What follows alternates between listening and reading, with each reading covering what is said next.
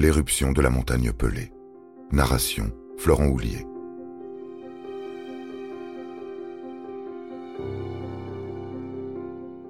En vous rendant aujourd'hui sur la plage de la petite ville de Saint-Pierre, sur le littoral ouest de la Martinique, vous remarquerez inéluctablement sa couleur si particulière. Un gris anthracite, témoin de l'éruption volcanique survenue plus d'un siècle auparavant, et qui ne manquera pas de garder la chaleur du soleil plus longtemps que le sable des autres plages de l'île antillaise. Si elle abrite dorénavant moins de quelques milliers d'habitants, la ville était autrefois la capitale de la Martinique, surnommée même le Petit Paris des îles ou la Venise tropicale, dotée d'une aura culturelle dans toutes les Antilles grâce notamment à son port.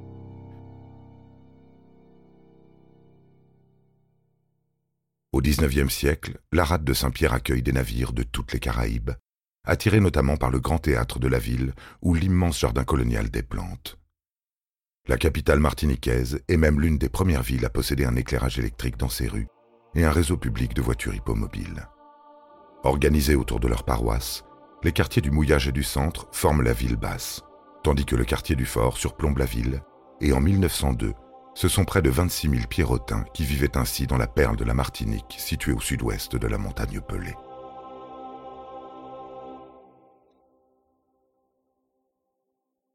Bien que l'on considère communément le 8 mai 1902 comme la date de la principale éruption de la montagne Pelée, le phénomène volcanique a en réalité débuté dès 1889 et se terminera en 1905.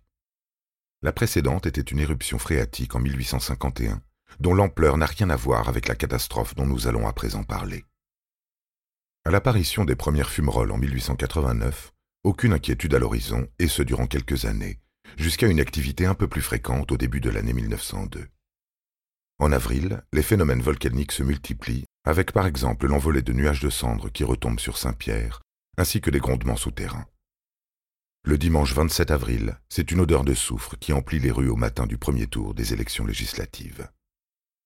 Le 2 mai, la population ne le sait pas encore, mais l'éruption est entrée dans une phase magmatique, avec une succession de petits séismes, des grondements inquiétants et le dépôt de cendres sur la partie nord de la Martinique. Cependant, avec la tenue des élections, le gouvernement est réticent à toute évacuation et compte tenir jusqu'au second tour prévu le 11 mai.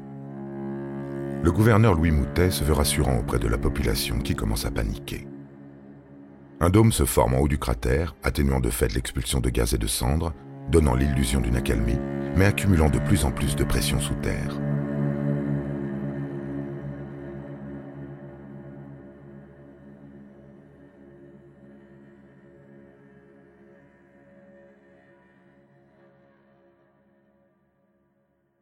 Le 5 mai, alors que la montagne semble assagie, des milliers d'insectes et de serpents fuient ses flancs et terrorisent la ville, causant une cinquantaine de décès.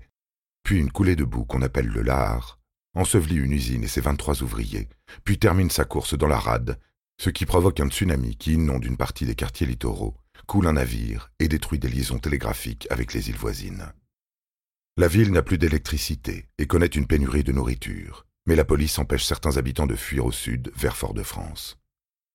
Le 7 mai, le journal Les Colonies publie un article optimiste quant à l'évolution de la situation volcanique, visant principalement à convaincre de la pertinence du maintien du second tour des législatives.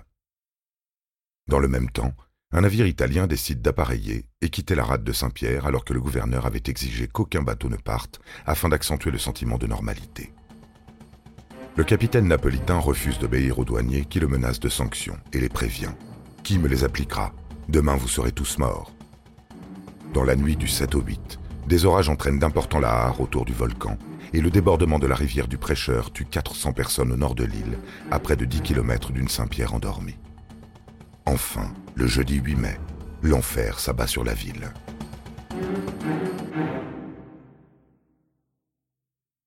Au matin de ce jour de l'ascension, le dôme du volcan explose, produisant une onde de choc supersonique, mais surtout engendrant la formation d'une nuée ardente. Le nuage jaillit du cratère, formant un champignon jusqu'à 4 km au-dessus de la montagne, visible depuis les îles de la Dominique et de Sainte-Lucie. L'épaisse nuée ardente, mélange de gaz, de débris et de cendres, dévale en quelques minutes sur les flancs de la montagne pelée, dirigée à cause de la géographie du volcan vers l'ouest. Le nuage pyroclastique de plus de 1000 degrés s'abat à une vitesse de 500 km par heure, du prêcheur à la Saint-Pierre, sur près de 40 km, rasant presque intégralement la ville et s'arrêtant à plus d'un kilomètre du rivage, calcinant les navires présents dans la rade. Les incendies et la finissent de détruire toute forme de vie ayant survécu à l'onde de choc, à l'inhalation de gaz, aux brûlures ou aux chutes de bâtiments.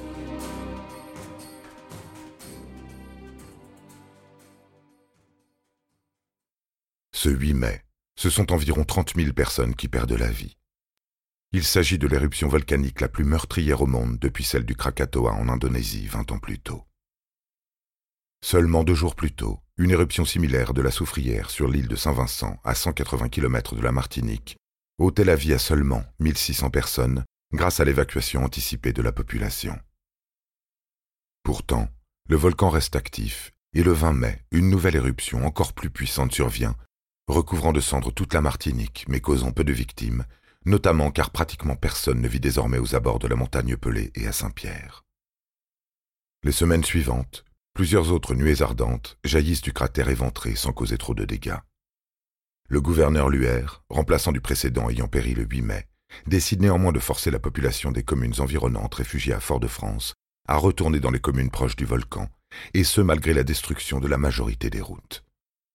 La gestion des 20 000 rescapés déborde le gouverneur, malgré la formation d'un comité d'assistance, de nombreux dons provenant de la France métropolitaine et d'une aide matérielle des États-Unis dès le mois de mai.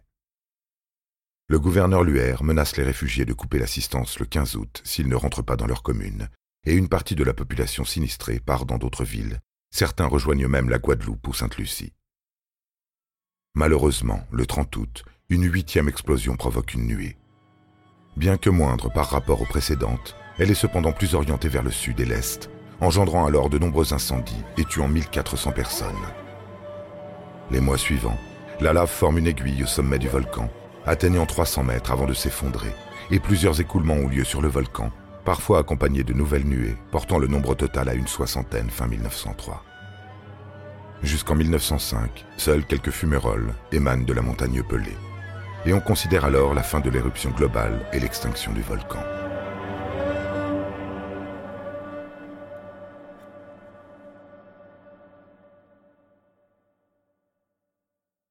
On dénombre uniquement une vingtaine de survivants à Saint-Pierre, principalement des marins secourus dans la baie dans la journée du 8 mai, dont une petite fille retrouvée sur une barque.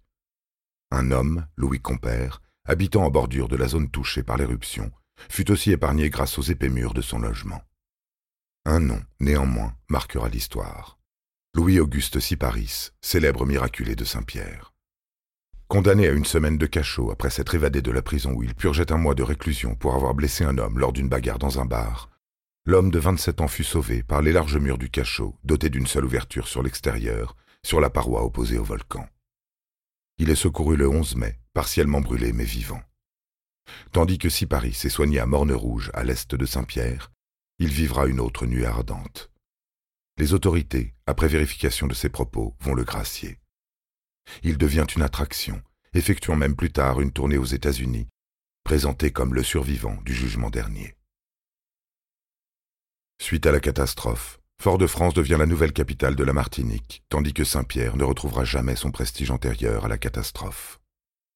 Progressivement reconstruite, il faut attendre 1923 pour que Saint-Pierre soit à nouveau reconnu comme une commune, et ce avec une population officielle de seulement 3000 habitants. Ce nombre atteindra le double dans les années 60 avant de diminuer petit à petit, et compter dorénavant à peine plus de 4000 habitants. En 1990, la ville est labellisée ville d'art et d'histoire par le gouvernement français, et son activité demeure aujourd'hui principalement le tourisme historique, ainsi que la plongée, compte tenu du nombre important d'épaves dans la baie. Le seul dénouement positif concerne le volet scientifique, puisque la catastrophe offre des enseignements précieux sur le fonctionnement des volcans, notamment grâce aux travaux du géologue Alfred Lacroix, et concerne en particulier le phénomène des terribles nuées ardentes. Cette éruption donne naissance à une nouvelle classification, et l'on parle tristement d'éruption péléenne pour les volcans de type gris, caractérisés par l'incapacité à générer des coulées de lave à cause de la viscosité du magma, ce qui entraîne une accumulation de matière et de pression, formant ainsi un dôme prêt à exploser et à provoquer les meurtrières nuées ardentes.